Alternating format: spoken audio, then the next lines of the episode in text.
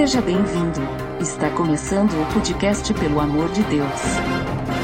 Pelo amor de Deus! Tá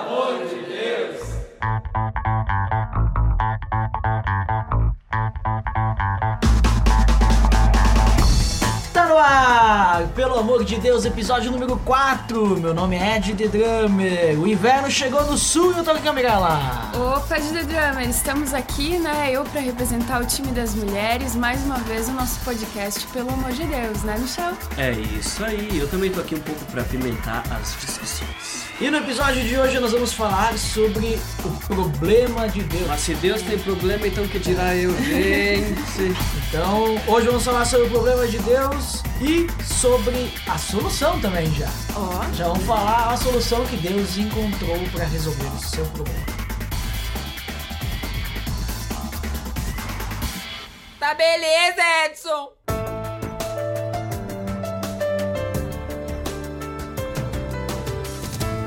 Então, pessoal, hoje, como comentado no início, né, nós vamos falar então sobre o problema de Deus. Mas como assim o problema de Deus, né? A gente tá vindo ali de uma de uma linha de pensamento nos últimos episódios em que a gente tem falado do vazio do homem, ah, as formas como o homem tenta chegar até Deus, né? Como ele pre- tenta preencher esse vazio e a gente chegou à conclusão que o homem não consegue resolver o problema dele, certo? é isso aí. A a única forma de resolver o problema do homem é Deus que sabe. Só que para resolver o problema do homem, Deus também tem um problema. Porque ele não pode simplesmente estralar os dedos e eh, resolver o problema do homem, preencher o vazio dele e e ter novamente um relacionamento com o homem, né? E a gente vai ver hoje qual que é esse problema. Por que, que Deus não consegue, digamos, através de toda a sua soberania, todo o seu poder, chegar e simplesmente estralar o dedo, né? E resolver todos os problemas, né? E nada mais justo, né, do que antes de falar sobre um problema que Deus encontrou, de como é Deus, de que Deus estamos falando para que ele possa encontrar essa solução, né? Então, exatamente nesse ponto, Mirella, que a gente entra, que o problema de Deus que ele tem para poder ajudar o homem é o seu próprio ser, né? É isso. Quem Deus é e o que ele é e todas essas coisas, né? Por isso, e a gente vai ver agora então o porquê que ele não, não pode, por causa dos seus. Como é que a gente diz? Por causa das suas seus qualidades, não? atributos. Atributos, isso. Ó, falou bonito, hein? Muito bom, hein? Michel tá aqui pra nos auxiliar. O que eu imagino é que a vida realmente não tá fácil pra ninguém, né? Inclusive pra Deus. Eu sempre brinco e sempre digo isso, que tá difícil pra todo mundo, tá difícil pra Deus também, né? É isso aí. Então, todo mundo vive com problemas. Então vamos- hoje nós vamos falar aqui sobre três atributos de Deus que vai nos ajudar a entender por que, que Deus não pode simplesmente estralar os dedos e depois nós vamos dar a solução, né?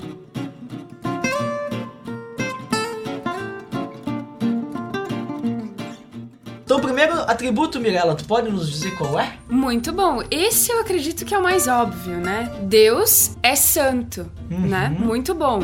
Deus é santo e você já deve ter ouvido em várias canções, seja, né, aliando ao nosso podcast anterior, seja no- na religião católica ou em outras religiões, nós falamos de um Deus que é sagrado, que é santo. E lá em Isaías 59, versículo 2, ah, no- nós temos assim: Mas as suas maldades separaram vocês do seu Deus. Ou seja, Deus é santo e perfeito nisso que nós nos separamos dele por meio do pecado. O pecado, pecado. nos separa de Deus. Exatamente, porque se a gente começar ah, olhando pela palavra santo, a gente já encontra uma coisa que tem a ver com pecado, porque santo tem a ver com ausência de pecado, né? Desprovido de pecado. Desprovido de pecado. Então, como Deus é santo, ele não pode se relacionar com o homem, assim como tu leu aí em Isaías, porque o homem é pecador. E a gente tem diversas passagens na Bíblia que diz onde a luz, a luz, onde a trevas, a trevas. Luz não se mistura com trevas, né? Isso é muito claro, né? Quando a gente entra no nosso quarto e a luz tá apagada, se ligamos a luz, ali não é mais escuro.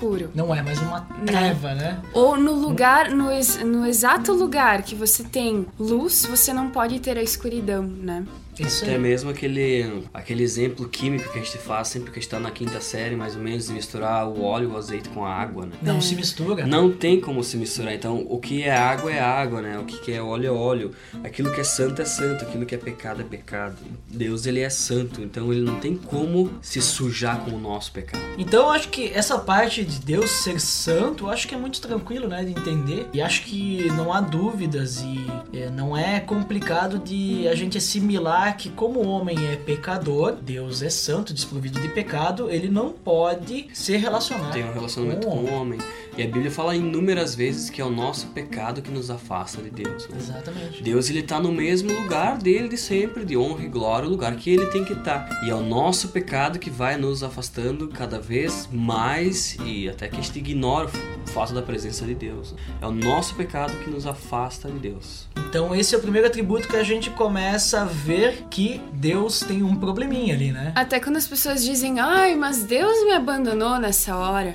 Não foi Deus que te abandonou, você que abandonou a Deus, né? Isso é tão Exato. difícil pra se entender. Então a gente vê que o primeiro probleminha que Deus tem é por ele ser santo. Então ele não consegue, digamos, chegar diretamente ao homem e fazer uma revolução na vida daquela pessoa, porque ele não pode se misturar com o pecado.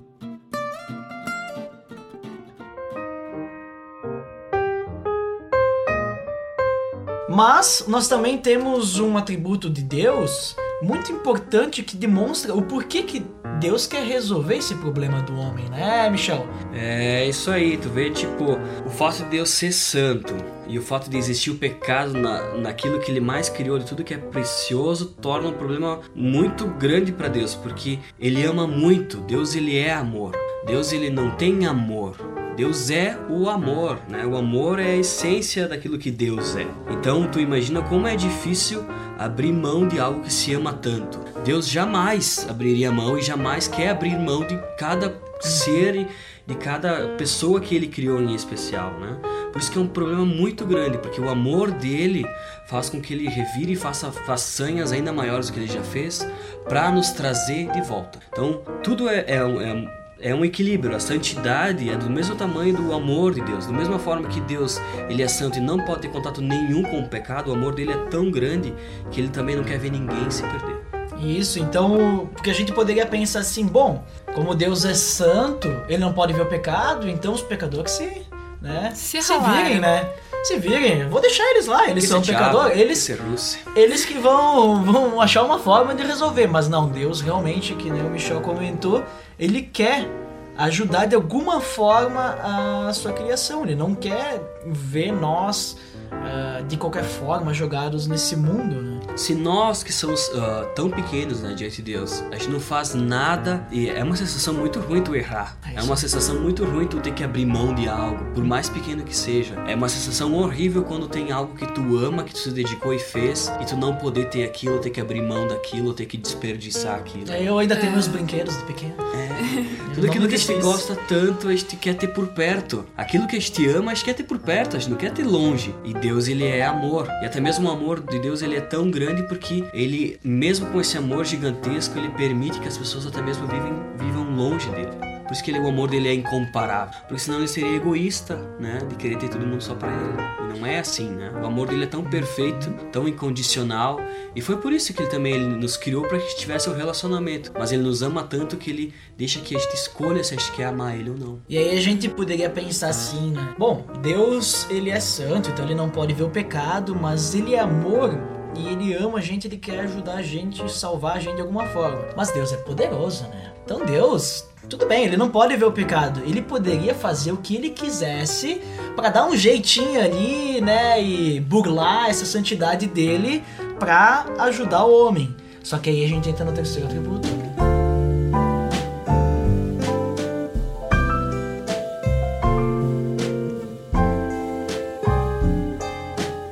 Esse atributo é pegado e eu acho que é complicado às vezes para nós seres humanos entendermos, como o Michel mencionou antes, que todos eles têm a mesma proporção, todos são um só, porque Deus, na mesma medida que é santo e não pode estar onde o pecado está, Deus nos ama e quer o melhor para nós, ele é justo, né? Justo. Deus é justo acima de tudo. Aí nós temos que ele é obrigado, por sua própria natureza, a ser justo, a tratar com toda justiça e perfeição. E por essa razão ele julga o homem. E isso é muito interessante na medida em que algumas. Uh, vou aliar novamente ao nosso podcast anterior. Que algumas religiões, algumas uh, ideias ou filosofias distorcem o conceito de que Deus é amor. Porque para algumas pessoas Deus é amor e fecha os olhos para qualquer coisa, mas não é assim. Deus é justo, ou seja, as pessoas confundem o amor com a compactuação ao pecado. Deus não compactua com o pecado, ele ama o pecador, não o seu pecado, né? Quantas vezes a gente já não viu, né? Ah, que no final das contas Deus vai salvar todo mundo, porque ou ele é o, ah, o amor, Deus é amor. né? Vai dar tudo certo. Vai dar tudo certo, ou o inferno na verdade não existe, né? É essa que é a questão do amor de Deus e da justiça dele, porque ele nos ama tanto que ele, ele permite que a gente escolha o que a gente quer. E a gente vai colher simplesmente aquilo que a gente fez, nada mais do que isso. Isso é amor. Isso também é justiça. Essa é a justiça. É isso aí. Então a gente vê que realmente Deus é justo, ele vai ter que julgar o homem, que nem a Megala disse, né? A gente pode ver, a Bíblia fala sobre isso. Esses atributos eles estão na Bíblia, que não tá, digamos, inventando nada. Então Uh, a gente sabe que o homem ele está destinado a morrer, ele vai enfrentar o juízo. Isso em Hebreus 9:27 nós temos, né? Nossa, e... como você é rápido. Eu ia dizer que a Bíblia mesmo diz em Romanos que ninguém é indisculpável, né? É. Uhum. Então, ninguém merece a salvação. Ninguém merece. Isso é simplesmente pelo, por aquilo que Deus é. Se Deus salvasse uma pessoa só, ele já seria muito mais do que bom. É né? isso aí. Uhum. Porque ele não é uma obrigação dele ter que salvar alguém. Isso que a gente tem que parar para analisar. Deus ele nos criou, ele permitiu com que a gente escolhesse, quebrasse a cara, criasse problemas para nós, para todo mundo. E ele não tem obrigação nenhuma de consertar as coisas, porque quem errou não foi ele. Mas se ele Deus é sal... é, né? mas se Deus salvasse uma pessoa, ele seria uma, ele seria amoroso. Se ele salvasse 100, ele seria muito mais do que isso. Se ele salvasse mil, ele seria muito, muito amor.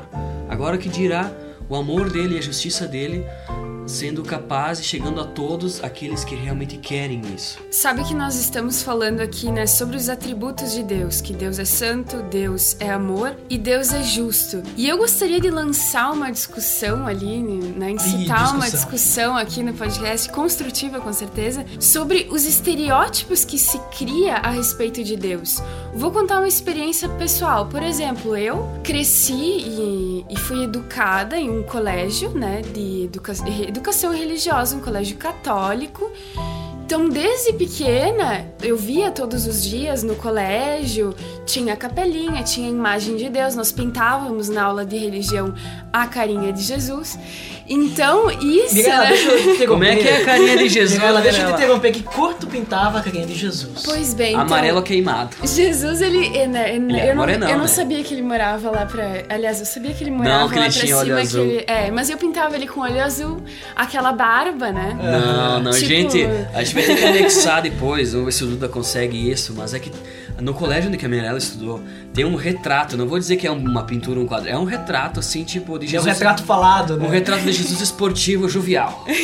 tipo um galã das novelas das oito, mais ou menos assim. Não, não, novela mexicana, Novela, né? é, Cabeludinho. aquele negócio com o bigodinho charmoso, aquela barbinha assim. E a mas Bíblia aquele fala ar. que Jesus não era bonito. É o né? digno Não. pescador parrudo. A Bíblia É. diz que Jesus tinha uma aparência desprezível. desprezível. Mas sobre isso dos estereótipos, né? Então eu gostaria de comentar que, por exemplo, eu cresci implicitamente, eu não sabia disso. Eu fui descobrir isso com, acho que talvez eu tinha o quê, 19 ou 20 anos. Tenho 22, né, para vocês fazerem os contos e que não faz muito tempo, que na minha cabeça era inadmissível de repente Deus se apresentar de uma outra maneira. Eu sei que esse livro é um pouco discutível, eh, as pessoas falam muito, mas eu não gostaria de entrar no mérito do livro. Gostaria de falar sobre como esse livro me ajudou a refletir sobre quem era Deus. No livro A Cabana, ele fala de, de- do Pai, do Filho e do Espírito Santo. Então ele mostra a Deus no livro há essas palavras como uma negra, gorda de humor questionável. Então eu não tô entrando no mérito, né? é Deus Pai, né? É isso, Deus Pai. Não me levem a mal aí as pessoas, né? Um pouquinho acima do peso ou o que mais. Não estou entrando nesse mérito, mas eu comecei a ler o livro e vi Deus com essas qualidades. E para começar, uma mulher. Na minha cabeça, Deus Pai poderia ser o quê? Um velhinho, bem apresentável, né? Papai Noel, né? Papai Noel, se ele tivesse num livro. Então, eu lendo aquilo, eu percebi como eu mesma relutava sobre Deus e sobre quem ele seria. E no livro, o personagem principal também tinha esse problema. Tanto é que lá no final do livro, quando ele já tinha entendido quem era Deus de verdade, Deus se apresenta para ele como um senhorzinho, né? Aquele senhor boa pinta. Como a gente imagina que Deus seja? E depois de tudo isso, eu pude perceber que sem querer eu tinha criado um estereótipo de Deus na minha cabeça. Mas isso é limitar a Deus. Deus é um Deus infinito, nós não podemos limitar ele a padrões humanos. E sem perceber, eu tinha feito isso e a gente pensa, poxa, mas é uma educação de tantos anos, só que aquilo já estava no meu inconsciente, né? Como é curioso isso. Eu comecei a ler o livro que Deus era daquele jeito e não aceitava aquilo. O livro não era bom. Eu, eu confesso, sou do tipo de pessoa que adora ler um livro que o final é feliz. então, para mim era Não, só não dá complicado. spoiler do livro, né? É, mas enfim, não sei o que que vocês acham. Vocês têm algum estereótipo sobre Deus? Eu acho, em primeiro lugar, eu acho que esse livro, A Cabana, já que ia ter discussão, eu acho que ele é um livro complicado. É, mas não é pra entrar no mérito do livro. É, seria. Seria uma pra um maneira- outro podcast. É, seria pra um outro podcast E eu, inteiro. eu- sabe o que eu acredito? Eu tava pensando esses tempos, talvez eu esteja completamente errado, mas é que não, não tem o, o Santo Sudário que, for, que foram colocados, que é o, o que cobriram Jesus no túmulo e tal, no- que ficou as O marcas paninho, o dele. paninho. É, Sim, o sim, paninho sim. que diz que estão à procura daquilo ali, porque tá, pode ter o DNA de Jesus ali no sangue, né? Aham. Essa que é a moral. Mas então naquele pano ficou a- o vulto assim, tipo a- as marcas das- da feição do rosto de Jesus. Que se tu for olhar, não é muito diferente daquilo que a gente imagina por ver os quadros. Então acho que desde aquela época, porque o único co- retrato que você tem, ninguém nunca tirou uma foto de Jesus, né? ninguém nunca fez isso. A única coisa que você tem é que aquelas curvas. Eu acho que é a partir dali que se modelou muita coisa que a gente imagina. Muito se pode ter, só que o que a gente pode ter hoje talvez seja uma imagem. Uma imagem é uma- algo que relembra Jesus fisicamente, mas nunca vai ser fiel e vai dizer como é. Então Como a gente não era. tem. Nem Deus Por isso Pai, né? eu convido todo mundo a aceitar Cristo, para que quando a gente chega no céu a gente possa ver direitinho, né? Mas eu não me refiro apenas à imagem física Mas sobre a imagem Deus. também, sim. Ah, um negócio interessante ali que tu comentou um livro, vou comentar um filme então. Aquele filme Alto da Compadecida, daí eles morrem lá, sei lá, não lembro direito o que acontece. Eles vão lá com uma santa lá, né? Mas, de qualquer forma, quando eles voltam, aparece um, um, um homem, né? Um homem de cor negra e pede um- uma esmola, né? E daí ele vai embora. eh, Se não me engano, eles ajudam, alguma coisa assim. Ou não. Não lembro. Mas aí vocês vão ter que assistir, né? Porque eu não vou dizer o que, que acontece. Aí depois o. Um pergunta pro outro, né? Ah, mas e se for Deus, né, testando a gente, se for Jesus, né, testando a gente, não sei o que. E outro diz, que é isso, né, pretinho desse jeito, né? Então acho que tem, tipo, muito desse estereótipo, assim, de todo mundo. E, e realmente era, era Deus, né, tipo, testando eles, né, pra ver se eles iam para ver se eles iam ajudar um necessitado. Eu acho que Deus, Jesus tudo bem, né? Que nem o Michel comentou, tem o Santo Sudário, a gente pode ter um- uma ideia da imagem dele, mas Deus, eu acho que ele se faz presente de muitas formas. né? É. A gente vê na Bíblia no Velho Testamento que muitas pessoas queriam ver Deus, né? Aí Deus se apresentava na sarça, Deus se apresentava com uma voz, Deus se apresentava de diversas Em sonhos, coisas é, assim. em anjos, sonhos, né? ah, sem aparição nenhuma, né? Mas ninguém nunca viu exatamente Deus fisicamente, né? Porque, ele pode ser qualquer coisa. Exato, e também porque Deus era tipo, de tão, tão magnífico que ninguém conseguiria ver, né? Ah, Mas, então, ah, desculpa de interromper a Duda, mas a, a própria Bíblia diz, né, que a palavra de Deus diz que Deus se revela através das coisas que ele criou, é isso que eu ia chegar agora. É. Era isso que eu tava chegando. Então, assim, eu acho que Deus, assim, a gente não vai conseguir ver ele assim como um humano. Eu acho que Deus humano a gente viu Jesus. Uhum. né? E a gente tem uma ideia de como é Deus humano como Jesus, que ele se fez homem. Agora, Deus Pai e, e o Espírito Santo, o Espírito Santo ele habita dentro de nós. Agora, Deus Pai, eu acho que é isso que o Michel falou, que eu ia complementar. Tipo, um ato ah, através de uma situação, acho, através da criação dele, tu vê a natureza, tu tá vendo Deus ali, eu acho, sabe? Tu consegue ver Deus, eu acho que eu tenho essa visão de Deus. Deus para mim, Deus Pai, é tudo que a gente olha ah, no nosso mundo e que a gente vê que aquilo ali só é possível porque teve um toque divino. Mas um ponto que é interessante chegar é que tudo bem quando esse estereótipo se resume à parte física, mas o feeling da questão é quando nós criamos um estereótipo uh, de Deus sobre quem é Deus, não fisicamente, mas a criatura de Deus, ou seja, quando nós, quando nos falta fé, nós limitamos quem Deus é. E esse, e esse acho que é o grande feeling da questão, né? Quando nós duvidamos, quando nós achamos que Deus nos abandonou, nós estamos, estamos deteriorando quem Deus é de verdade. E é isso que nós temos que tomar cuidado. Isso até dá uma grande discussão se a gente for a fundo. Mas até que ponto os meus atos têm demonstrado o quanto eu acho que Deus é menos do que é? Eu, te, eu entendo, entendo. É porque muitas vezes e o ser humano é assim, a gente procura entender todas as coisas, né? É. Inclusive entender a Deus. A Mas, gente quer a resposta pra tudo. é, mas Deus a gente não vai conseguir entender. E no momento que a gente coloca Deus numa caixinha, que nem tu tava comentando, né? É. Talvez de limitar ele a dessa forma, de atuar dessa forma, porque o Deus que eu conheço é assim, porque se conhece Deus assim, porque Deus se revela assim, porque Deus, né? Deus, ele, é- o Deus, ele é tão criativo que ele, ele se revela para cada pessoa de uma forma diferente. É né? isso aí. Ele ensina cada pessoa de uma forma diferente. Ele age com cada pessoa de uma forma diferente. Deus ele é infinito, né? E as formas como ele age também são infinitas. Então a gente não pode, concordo, porque a gente não pode limitar, porque no momento que a gente definir algo sobre Deus, a gente acabou limitando algo sobre ele. É né? isso aí. E agora que aproveitando que tu falou no infinito, eu gostaria de mencionar um trecho, já que eu, já que eu falei do livro, né? Que eu achei muito interessante. E diz assim: Um Deus infinito pode se dar inteiro a cada um de seus filhos. Ele não se distribui de modo que cada um tem uma parte, mas a cada um ele se dá inteiro, tão integralmente como se não houvesse outros. Ou seja, a você aí que está escutando, Deus se, dá, se doa inteiro se você deixar ele entrar. É basicamente isso aí. Uhum.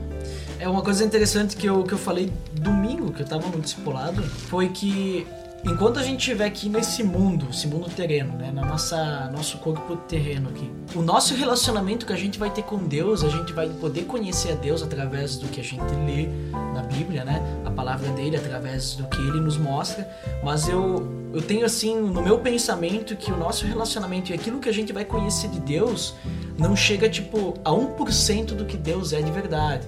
Porque eu acredito que a gente vai conseguir tal, conhecer mais ele ainda quando a gente realmente vai do lado dele fora dessa vida que a gente tá agora, agora né? Porque é, é- Deus é, é tão grande que a, a nossa mente ela não consegue Comportar não consegue é. comportar.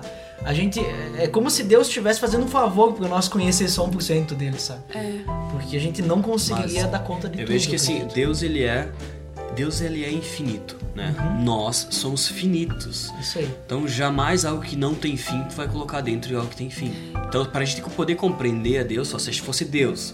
E outro ponto também que é interessante que por mais que este seja salvo e este vá passar toda a eternidade com Deus, sempre a gente vai estar aprendendo algo. Porque Isso, a nós gente vamos ter a nunca- eternidade inteira para aprender coisas de e, Deus. e nunca vai ser suficiente, porque a gente nunca vai poder aprender. Deus ele é infinito, Infinito. né? Então é a mesma coisa que eu sempre dou essa ilustração que eu acho bem legal, porque é a mesma coisa se tu querer explicar a internet para uma formiga. Não tô querendo menosprezar ninguém.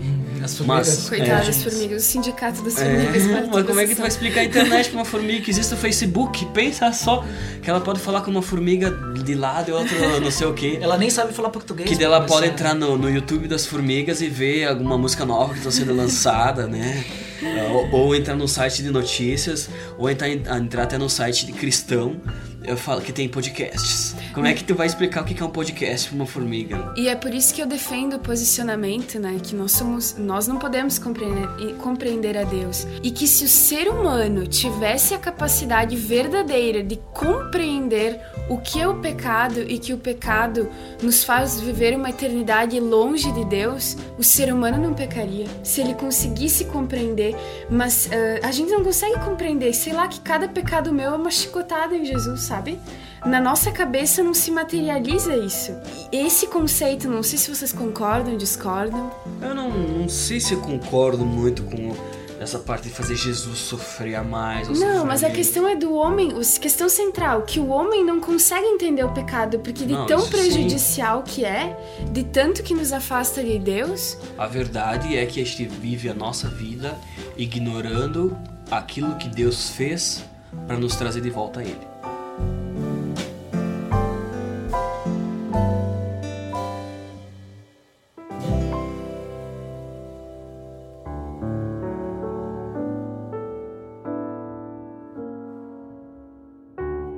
Qual que é a solução divina que Deus encontrou?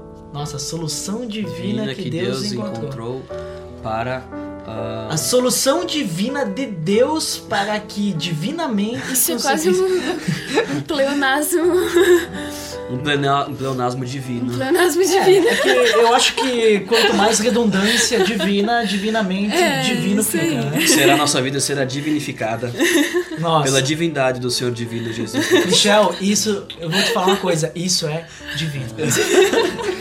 Divinamente, divinamente divino, né? Então, pessoal, a gente tem na Bíblia, a gente tem um versículo que é chave, que tá lá em João 3:16. Esse versículo nos diz qual que foi a solução que Além Deus de Jesus chorou, eu acho que o pessoal sabe e decora isso aí. e Jesus chorou também. É. Mas sabe, sabe onde é que tá? Jesus chorou. O Jesus chorou, eu não lembro, eu sei que Então Jesus tu não sabe chorou. decorar. Então eu sei não que sabe. Jesus chorou. Tem que saber, tem que saber. Tem- eu, tô, eu tô falando na questão saber de cor e saber. Ah, mas é. esse, esse aqui A não tem como não saber, porque toda mãe tem na geladeira esse. É. esse Ah, e também tem aquele salmo, né? O Senhor é meu pastor, nada me Nada faltará. faltará. Isso aí. Mas continuando, então, esse é um versículo chave que dá a resposta da solução que Deus encontrou para resolver o problema do homem e ultrapassar o problema que Deus tinha da questão de ser santo, justo, né? Amor, todas as coisas. Qual que é esse versículo? Quero ver Mirella se sabe. Opa, vou lá, decor, sem olhar. Não, eu vou olhar pra dar uma garantida. Porque Deus amou o mundo de tal maneira que deu seu Filho unigênito para que todo aquele que nele crê não pereça, mas tenha a vida eterna. João 3,16. Tá, começamos o filho unigênito. O que é filho unigênito? Eu acho que não é todo mundo que sabe. Eu não sou filha unigênita. Sério. Isso é o que eles querem que tu pense. É, Isso foi imposto pela sociedade. fui adotada. Foram adotados. Então o filho unigênito, que nem a Mirella falou, é o filho único. Mas é mais do que apenas único, né? É esse e ter. nunca mais vai ter nenhum mais e pronto, é unicogênito. É, Michel, gostaria de te dizer que eu não gostaria de ter um filho unigênito. É. Tudo bem, eu vou querer ser aquilo que Deus quer. Porque a gente tem o primogênito, que é o primeiro, né? O primogênito, né? E o unigênito é o único. Né? Secundegênitos, os trinigênitos, todos os gênitos. Então a gente Inclusive começa... é um bom nome para um filho unigênito. né? Primogênito pode ser primo dele, né? É, o primo do gênito. ah, o gênito vai ser o nome do filho, beleza. Ah, muito engraçado. Eu, eu sou uma pessoa muito engraçada. Eu, às vezes, Claro, eu claro. não consigo me conter a mim mesmo, a minha risada. Mas a própria. Gidrama, se o teu for o primogênito, o nosso será o unigênito. Uau. Serão primos. Uau, nossa, nossa, que família. Mas então vamos lá, a gente vê ali então porque Deus amou o mundo de tal maneira que Deus fez o unigênito. Então a gente começa então que Deus enviou o seu filho. Quem que é o filho de Deus? Jesus. Jesus Christ. Jesus Cristo, né? Então Jesus Cristo eu acredito que é a pessoa que todo mundo conhece, né? Alguns acham que é um mito, né? Algum- alguns ainda estão esperando que ele venha, Sim. mas segundo a palavra de Deus, que é a Bíblia, ele já Jesus não é o Henrique Cristo, que fique claro, né? Não é Henrique Cristo. E Cristo não é o sobrenome dele. É. E Henrique Cristo também não é o, o Jesus. né? E tem, tem essa piadinha, né? Que Jesus, né? Cristo, sobrenome. É, Sim, sim. E também não é Nazareno, né? Não. Jesus Nazareno, sobrenome. O Nazareno.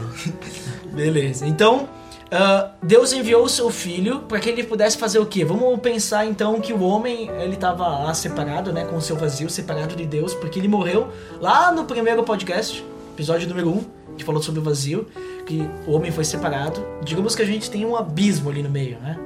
Para poder chegar até Deus. Então, Jesus, o filho de Deus, o que, que ele faz entre o, o lugar que o homem tá e Deus? Ele faz Uma ponte. uma ponte. Eu não sei porque eu tô fazendo gestos, porque ninguém vai ver meus gestos. Ah, mas aí fica, a fala fica mais dinâmica. Mas ao gravar o podcast, eu também reparei que faço gestos pra falar. Ei, coisa italiana. É, nós aqui na colônia italiana, Na né, na colônia serra. italiana, né? na Serra Gaúcha. Mas tudo bem. Então, Cristo, ele foi enviado para criar uma ponte entre o homem e Deus. E Na verdade das verdades, o que, que- simplesmente o que, que aconteceu? O pecado ele entrou no mundo através de um homem. Uhum. Então, se Deus morresse naquela cruz, seria muito fácil, porque a gente poderia estar dizendo, ah, mas foi Deus, Deus pode tudo, para ele foi fácil. é. Para mim não seria fácil. Mas na verdade, Deus ele fez, se fez homem.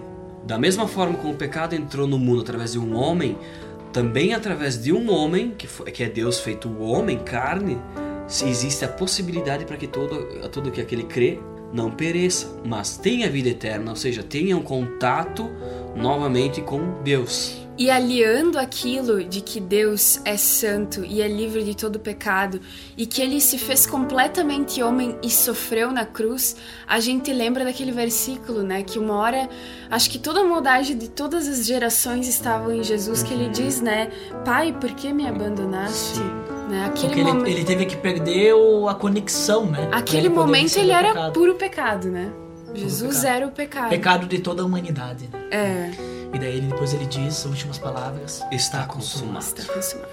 Então, ele veio para criar essa ponte. É legal essa, isso que o Michel falou, porque é exatamente isso, né? Veio o primeiro homem e depois veio o segundo homem, que é Cristo. E o segundo homem veio para desfazer aquilo que o primeiro fez, né? Então, um veio consertar a burrada do outro, basicamente, né? É isso aí. E é interessante lembrar um pequeno detalhe, porque o pessoal pode pensar assim: ah, mas Jesus também é Deus. Sim, É mesmo. Jesus é, é, é Deus. dizer que é Deus. Ele é Deus. Só que a natureza humana de, de Jesus nunca foi, por exemplo, a natureza divina de Jesus nunca passou por cima da natureza humana. Natureza dele. humana. Então Jesus ele era 100% humano. A natureza divina dele, em todos os momentos da vida dele, não menosprezou aquilo, o homem que ele era. Então Deus ele era homem, assim como nós somos. É, Ele sofreu as dores que nós sofreríamos, né? A gente vê em Hebreus que ele sofreu todo tipo de pecado que a gente. Isso, toda então, tentação que Jamais a gente pode diminuir aquilo que Deus fez, dizendo que, ele fe- que Jesus fez, porque ele fez isso porque ele também é Deus. Não. Ele fez, ele fez isso como homem, né? E é por isso, né, já como foi aliado, que Deus, além de enviar seu filho, o filho dele, carregou toda a nossa culpa. Lá em 2 Coríntios 5, 21, diz que Deus tornou o pecado por nós aquele que não tinha pecado, porque nele, para que nele nos tornássemos justiça de Deus. Ali a gente entra aquilo que foi comentado, da cruz, né? Então o que, que a, a cruz tem a ver com isso? Foi na cruz que aconteceu isso aí que tu comentou, né, Mirella? É isso aí. Então foi na cruz que realmente aquele que não tinha pecado, porque Jesus, por toda a vida, apesar de ter sido tentado, ele ter sofrido todas as nossas dificuldades, ele veio aqui, ele cumpriu a lei também, né? Ele mostrou que ele veio para cumprir. Ele não teve pecado nenhum, né? ele se permaneceu santo e puro, né?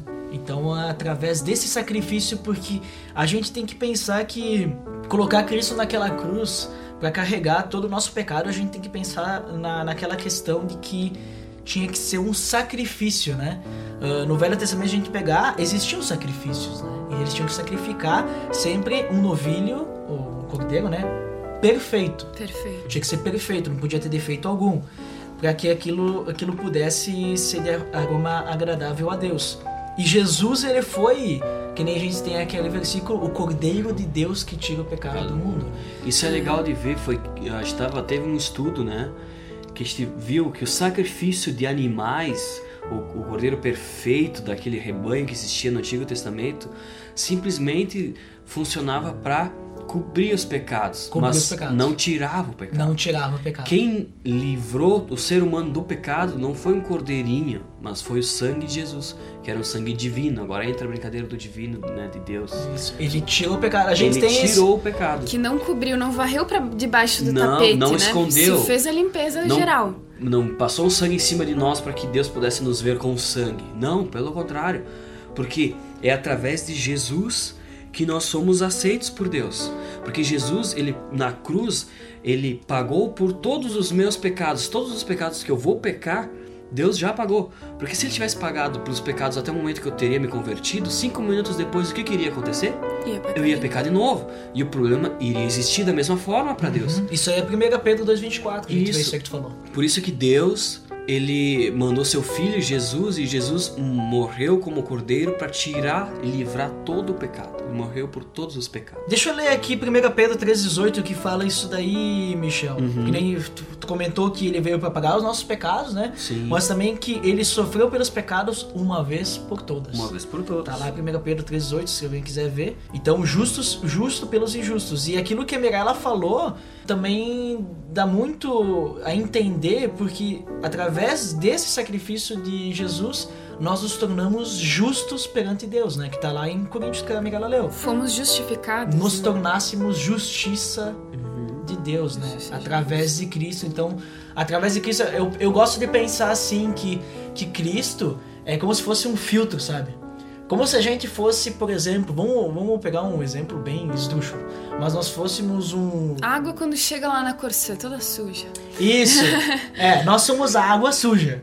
Só que Deus quer tomar uma água limpa. Ele não pode tomar água suja. É. Então a gente passa por Jesus que retém toda a sujeira que é o nosso pecado. Só que tem mais uma coisa que Cristo fez, que graças a isso, o sacrifício dele foi perfeito, agrada digamos agradável, mas foi Completo. perfeito porque a gente foi completo isso. Foi completo. O que, o que Jesus veio fazer foi completo. Que daí vai de contra. Vai. eh, contra não. Ah, vai de contra os sacrifícios do Antigo Testamento. Mas e, e apoia aquilo que tu falou, Michel. E eu diria que vai além, porque humano nenhum poderia fazer isso para se igualar a Deus, porque o pecado no mundo começou com Lúcifer, que era um anjo de luz, um anjo perfeito, querendo se igualar a Deus. Então, esse sacrifício, eu qualquer ser humano poderia dar um filho, digamos, mártir para morrer pela humanidade, mas esse filho jamais teria ressuscitado, que é o ponto chave, O né? ponto chave. Então Cristo, ele fez uma coisa que ninguém conseguiria fazer. Ele venceu a morte, né? É isso aí. Então ele foi. Ele, e, e também tem um significado de- desse, dessa ressurreição de Cristo, porque também através de Cristo nós sabemos que nós vamos ressuscitar da nossa, da nossa velha vida para uma nova vida com um relacionamento com Deus. né? Então nós vamos também ressuscitar junto com Cristo. Eu acho que tem esse significado também, não é também só ah, a questão que era necessária, mas também para dar essa esperança pra gente, né? Claro.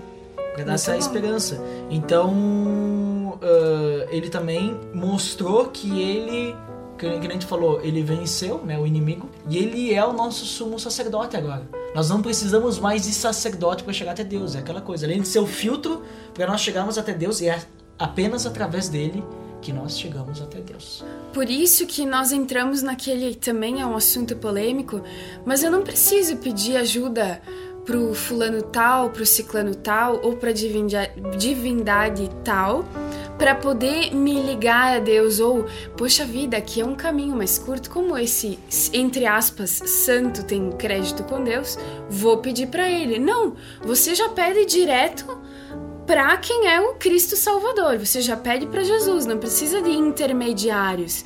É por essa razão que nós defendemos um cristianismo livre de uma pessoa que representa Deus no mundo, né? Oportunamente, né? Estamos falando sobre isso. Nós estamos livres de um intermediador. Jesus Cristo é o nosso intermediador. Seja para você que está aí escutando o podcast na sua casa, na academia ou em qualquer lugar, ou para aquela pessoa que de repente está numa situação que, entre aspas, uh, seria muito difícil, seria indigna, ou uh, precisaria de um santo ou da ajuda de alguém para chegar até Deus. Ninguém precisa da ajuda de ninguém. Uhum. Você fala diretamente com Deus. O que eu, é, isso é muito estranho, não tem como entrar na minha cabeça, porque, por exemplo, se eu conheço Fulano e eu preciso falar com Fulano, por que, que eu vou falar com o ciclano para depois falar com o fulano? É melhor ir direto com o cara. É, Muitas vezes a gente faz isso. Eu vou conversar com alguém que conhece Deus. Mas eu posso conversar diretamente com Deus através de Jesus, né? Então, eu não, não preciso depender de alguém que conhece eu posso conhecer, porque Jesus fez isso e ele é o caminho que permite isso. Isso enraiza muito até essa natureza, isso demonstra essa nossa nosso costume da natureza humana do tipo, poxa, você não consegue tal função sem ter um QI, né, que indica. E as pessoas levaram isso até mesmo para para religião, pra religião, né? Uhum. Que isso é pura religião, né? Isso isso sim nos afasta ainda mais de Deus, porque eu poderia conhecer a Cristo Tu, quando pensa assim, vou ter que conversar até mesmo com um pastor, até mesmo com alguém que te discipula, não é. Não, tu não tem que deixar nas costas de outra pessoa a tua responsabilidade de conversar com Deus. Porque quem sai perdendo nisso é a própria pessoa. Tu perde a oportunidade de conhecer mais a Deus, de conhecer alguém, de ter um relacionamento mais íntimo. Não é errado pedir conselho, não é errado pedir para que alguém ore por ti. Mas o mínimo é que tu vá junto, né? Que tu vá junto até Deus. Então também a gente tem, através de Jesus, a gente tem a liberdade de orar diretamente a Deus. Ninguém tem mais poder do que o Espírito Santo que habita dentro de cada um de nós. É, isso é válido ressaltar, né? Que é até aconselhável você conversar com pessoas que conhecem, de repente essa pessoa que está te apresentando aí mais sobre a Bíblia, que está te passando é, esse, esse podcast, esse contato, você conversar com ele, porque uma pessoa que tem mais algum conhecimento pode te dar uma direção. Mas isso nunca irá substituir, né, Michel? Um contato direto. O contato de você conversar com Deus. Como eu converso com Deus? Nada de formalidades. Você chega como se fosse um amigo, né? E conversa com Deus, porque Ele é teu amigo. E a, e a verdade é que a nossa vida, nossa vida espiritual, nosso caminhar com Cristo, ele é baseado em experiências que a gente vive com Deus. Jamais a gente pode uh, nos basear e, e gente tá tipo centrado em experiências que outras pessoas viveram. Deus, ele quer que a gente conheça o filho que ele deixou lá na cruz que a gente vá até Ele e que a gente caminhe com Ele, que a gente conheça Ele diariamente. A gente precisa ter experiências com Deus, porque é isso que nos torna mais maduro e é isso que nos, nos deixa mais firmes né, numa luta espiritual. A gente não pode ficar vivendo imaginando ou sabendo que tal coisa aconteceu, que tal pessoa conhece a Deus. Não, eu tenho que conhecer a Deus. Eu tenho que viver com Deus, eu tenho que ter lutas e experiências com Deus. É verdade.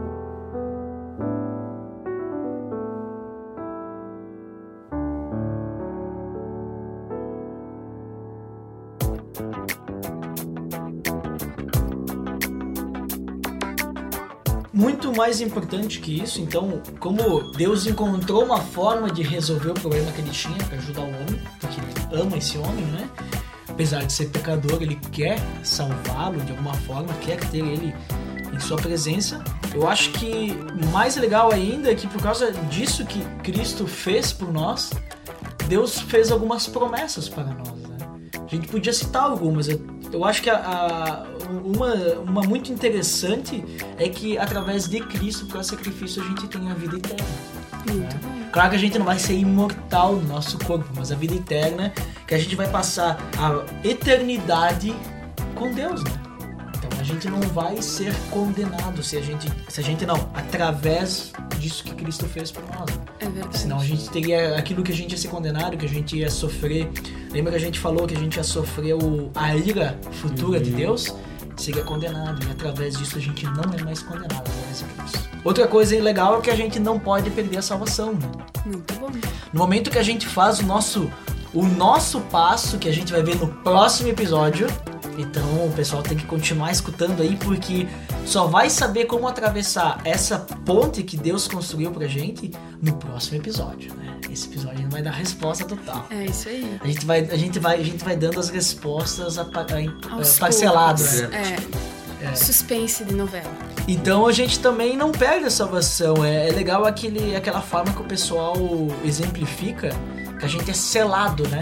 A gente é selado. Assim como na época medieval, sei lá, que tinha os reis, eles faziam uma carta e eles colocavam o selo com cera, com cera, né? Eles selavam Isso. com o anel deles. E se chegava no outro lado sem aquela cera, quer dizer que tinha sido aberta. Alguém violou. Ou seja, só Deus tem, só Deus vai abrir essa cartinha aí, que somos nós. né? E até um exemplo até um pouco mais do, do nosso convívio, né? Eu convivo com bois e vacas diariamente. Não, tô brincando. Mas, como é que tu sabe do que, que é de um e o que, que é de outro, né? O pessoal coloca a marca, né? Marca. Tá ali, ó. tá ali o brasão. E a gente vai carregar na nossa vida essa marca, né? Que nós somos, fomos marcados, né? Por Deus, Por né? Deus. Que nós somos dele. Então, mas só que é, tem aquela. Por que, por que, que a gente fala isso, né? Porque tem muitas pessoas que acreditam que no momento que tu peca, tu perde a salvação. né? Só que isso é errado. Se tu fizer os passos que a gente vai ver no próximo episódio, né? Se tu fizer os passos para atravessar essa ponte, uma vez só, é, digamos, é o suficiente. Claro que eu, eu acredito que sim, aqueles passos geralmente a gente tem que estar fazendo alguns deles, né? A gente vai ver, não todos, porque tem um, um- um passo que outro lá que a gente faz pra vida toda, né? Mas claro que a gente vai ter que estar sempre pedindo perdão pra Deus pelos nossos erros, porque a gente é pecador. E sempre querendo acertar, né? Sempre Você não acertar. É. pense que vai passar a perna em Deus e dizer assim, poxa vida, eu vou pecar aqui, depois eu peço perdão. Aí vai dar tudo certo. acho que Deus sim. nem vai perceber. Eu acho que assim, Deus conhece o nosso coração, né? É. Por mais que a gente seja pecador, ele sabe que a gente co- como que a gente pensa. Então, se a pessoa pensa que, bom, eu só vou pedir perdão e vou continuar com aquela vontade de fazer, vou continuar fazendo, Deus sabe que essa pessoa realmente não se arrependeu, né? Acho que Deus a gente não passa a perna, né? Sabe que uma coisa que eu gosto de aliar, né? Existe, agora eu vou olhar o direito, né? Existem crimes culposos que a pessoa faz, mas faz sem querer. E os crimes dolorosos. E os crimes dolo- dolosos, né? Que a pessoa faz com aquela intenção. Então, só os nossos pecados culposos possuem perdão. Aquele pecado doloso que eu vou fazer, não, eu vou pecar porque quero pecar e depois eu peço perdão pra Deus, aquele pecado que você quer passar a perna em Deus, esse- essa modalidade de pecado aí não tem perdão. No caso, é um assunto Claro, a diferença é que no, no caso do pecado, esse pecado pode se transformar se no outro tipo. transformar, é, numa De acordo com. É. Não, não, não, quero dizer assim, eh, se tu pegou com a intenção, ele pode se transformar no. Não se transformar nessa intenção, mas através do teu arrependimento depois. É isso aí. Se a pessoa se arrepender de verdade, né? Ela diz, bah, eu fiz porque eu quis, né? Mas depois ela percebe, pô, eu acho que. Me arrependo disso, É, Me né? arrependo, se Falando, falando sobre o pecado, sabe que existe só um pecado que a Bíblia menciona que é imperdoável, né? Que é a blasfêmia contra o Espírito Santo, que nada mais é do que tu negar aquilo que Jesus fez na cruz por ti. Porque Mas se- eu acho, eu acho totalmente justo isso. Claro, porque se tu não acredita, tu diz que Jesus não morreu por ti, tu não tem direito de ir pro céu. Exatamente. Então, esse é, é muito lógico. Então, esse é o único perdão. Deus ele jamais nega um coração arrependido. É. Mas se tu não tiver arrependido, Deus jamais perdoa alguém que tem a intenção de pecar novamente. Deus não nos rejeita. né? Então é outra promessa ali que É, Deus um- nunca vai nos é uma rejeitar. diferença você pecar na condição de que você, por ser humano, vai pecar, mas vai estar sempre tentando melhorar para se para se ficar mais parecido, para o teu caráter se parecer mais com o de Deus. Isso é um caso do que você pecar na malandragem, né? Uhum. Sabendo que isso tá errado e que você vai dizer assim: "Ah, não, Deus é legal, Deus vai me ajudar aí no final". Não, a gente pode engan- enganar todos, menos a Deus. Menos a Deus. E esse A gente pecado. pode enganar até nós mesmos. Até nós É. mesmos. E esse pecado é muito parecido com o pecado que Lúcifer teve. Porque quando ele se rebelou, ele não entendeu que ele precisava de Deus para viver. Ele né? achava que poderia Ele achava se que ele era sozinho. autossuficiente. Muitas vezes a gente pode até pecar pensando que a gente pode dar um jeitinho até mesmo de enrolar Deus. Mas a gente não tem a ideia que Deus, ele vê tudo, conhece tudo e, e se fizer qualquer coisa, ele tem poder para atuar na nossa vida da forma que ele quiser. Então a gente tem que ter consciência diária de que a gente depende de Deus e que para Deus a gente não passa de Deus a gente não passa para trás, né? É isso aí, então. Acho que por hoje era só. A gente conseguiu ver então esse problema que Deus tinha, né? Porque não tem mais. Não tem mais. Ele tinha para poder ajudar o homem, a poder ajudar o homem a atravessar esse abismo, e ele conseguiu a sua solução através de seu filho Jesus Cristo, quem ele enviou para cá, né? E com isso, só quem tem a ganhar somos nós, né? Então, se quem tá em casa, né, acha que tem algum problema, para você saber, Deus tem a solução para todos os nossos, né? Deus é a solução dos nossos problemas. Não, Não é o dinheiro, é. né? Não diga a Deus que eu tenha, que eu- o meu problema é grande. Você já viu essa frase? Essa é de geladeira, É. Diga o famosa. problema Que eu tenho, que, que eu tenho um Deus grande. É isso aí, muito bom pessoal. Então, por hoje é só. E semana que vem o pessoal vai ficar na ansiedade aí, mas não andeis ansiosos por coisa alguma, né? Fiquem bem esses quanto vocês. Ah, vamos ficar só no gostinho aí que semana, nas próximos 15 dias, no próximo podcast, nós vamos falar então quais são os passos para poder po- atravessar esse, essa ponte, porque não é uma ponte simples de atravessar. É uma ponte que requer, né, tem alguns degraus ali difíceis de serem alcançados, mas que não é impossível para ninguém. É isso aí. Certo? Certo. Então é isso e fiquem com Deus. Tchau, tchau.